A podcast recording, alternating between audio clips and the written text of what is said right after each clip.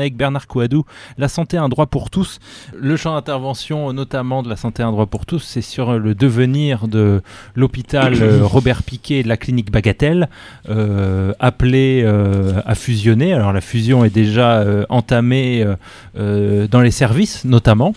Et il y a eu tout de même une concertation, on parlait de concertation également euh, tout à l'heure, il y a eu euh, là une concertation publique avec euh, une enquête publique qui a été menée. Qu'a donné cette enquête, Bernard? Alors, cette enquête, elle n'a pas donné grand-chose à mon avis.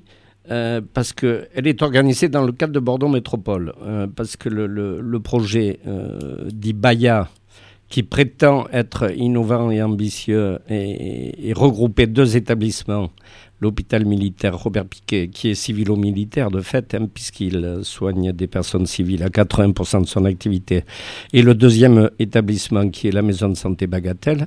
En fait, ce projet Bayard, il organise le démantèlement de, Robert Piquet au profit de la maison de santé euh, privée Bagatelle, euh, qui est un bon établissement, mais la réalité finale va être euh, beaucoup moins innovante et beaucoup moins performante que ce que disent les promoteurs. Pour revenir à la concertation dont tu parles, dans le cadre de Bordeaux Métropole, donc il y a euh, nécessité d'une modification du du plan local d'urbanisme, pour permettre à la future structure sanitaire euh, qu'on appelle BAYA, mais en fait qui est appelée Bagatelle 2022, maintenant les choses se révèlent, euh, ça y est sur les banderoles à l'entrée de Bagatelle, c'est-à-dire qu'on va réunir le Bagatelle actuel et les restes de l'hôpital Robert Piquet, alors que le tout était dispersé sur 33 hectares on va le réunir sur le site actuel de Bagatelle qui ne fait que 7 hectares, mais qui, d'après le projet, va, être minoré de 2 hectares. C'est-à-dire on prévoit une entité sanitaire au milieu, mais le long de la route de Toulouse, pour financer le projet, il va y avoir 250 logements qui vont être construits par la COGEDIM. et puis, sur, le terrain de Bagatelle. C'est-à-dire, on a une innovation considérable. Pour la première fois en Aquitaine, on va avoir un établissement sanitaire euh, baptisé civilo-militaire, qui va être surplombé et entouré à son entrée principale par, des loges, par une structure immobilière. Et de l'autre côté, comme s'il n'y avait pas assez de, rabotage, il va y avoir une structure amie de, la Fondation Bagatelle, euh, donc la Fondation John Bost, qui vient amputer aussi le terrain pour installer euh, un établissement, mais il n'y a aucune justification médicale qui soit installé là. Ils viennent là, parce qu'il va apporter une manne financière qui permet à Bagatelle de, ce développement du projet Bayer.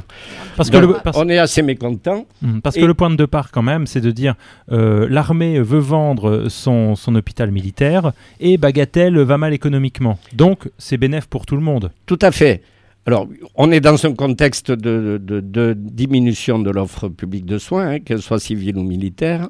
Le plan SSA 2020 du service de santé des armées euh, modifie euh, les neuf hôpitaux euh, qu'il a au niveau de l'Hexagone. Le Val-de-Grâce a été fermé en 2016 et maintenant c'est les autres hôpitaux qui sont dans le collimateur, dont l'hôpital Robert Piquet.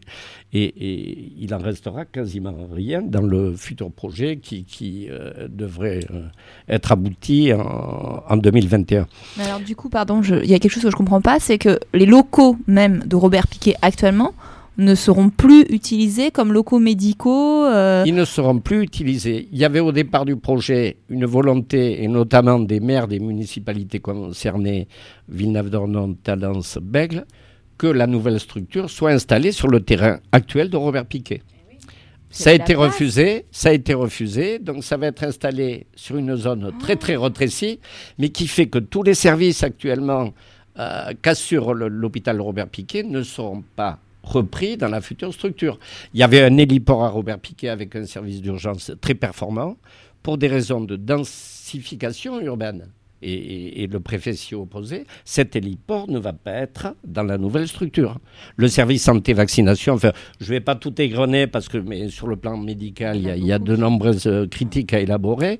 Mais euh, pour revenir à l'aspect environnemental, c'est ça qui est l'objet de la concertation qui est menée dans le cadre de Bordeaux Métropole. Et il y a eu une, euh, une garante, Madame Julie Dumont, qui a remis un rapport le 8 avril dernier, où elle a repris pas mal de, d'arguments à la fois favorables au projet, mais pour la plupart défavorables au projet, dans les nôtres qu'on a réussi à faire passer, ben, Bordeaux Métropole, alors qu'il a devant les yeux l'ensemble des conseillers un rapport qui dit qu'il faut élargir la consultation, qu'il y a des problèmes, etc. depuis ces derniers mois, il vote délibération en délibération, s'asseyant un peu sur le propre rapport qu'il a commandité. Mmh. Alors, euh, on, a, on a une situation où on a l'impression qu'il y a un divorce entre le, ce que peuvent dire, euh, à notre avis, la majorité des citoyens, de la population concernée. On l'a vu au travers de, réunions publiques, hein, où il y avait euh, chaque mmh. fois plus de 200 personnes. Et il y a, y a, un divorce avec les, les 105 conseillers de Bordeaux Métropole qui, comme un seul homme, à part le, groupe communiste et certains écologistes qui se sont abstenus, euh, comme un seul homme, vote euh, les délibérations nécessaires pour qu'il y ait modification du plan local du urbanisme et, que le projet puisse se faire. Mais en retombée pratique aussi, c'est pas tout à fait anodin. Normalement, le long de la route de Toulouse, les bâtiments ne doivent pas euh, excéder 7 mètres de hauteur. Là, on va avoir 22 mètres et même 28 mètres parce qu'il y aura un dernier étage en attique, un peu, enfin, c'est des problèmes techniques, etc. Mais, donc, euh, on est très mécontent. Et euh, on a réussi. Alors le problème, c'est que comment on inverse le cours des choses, euh, c'est un peu le pot de terre contre le pot de fer. Là. Alors on a réussi au niveau des associations, des comités de défense, etc. existants, et qui vont organiser une votation citoyenne euh, en novembre prochain, qui sera simultanée du processus d'enquête publique qui fait partie de la concertation de Bordeaux Métropole. On a réussi à montrer la véracité du projet. Euh, parce qu'il y avait un obscurantisme assez important des promoteurs qui a fait qu'on a pu avoir les documents précis co-signés le 6 décembre 2016. Il a fallu euh, qu'on fasse appel à la commission d'accès aux documents administratifs pour pouvoir se les procurer. Donc, mais à partir de là, c'est vrai que, comme tu le disais tout à l'heure, Xavier, le projet a démarré. Euh, avant la concertation, les travaux ont commencé à se faire.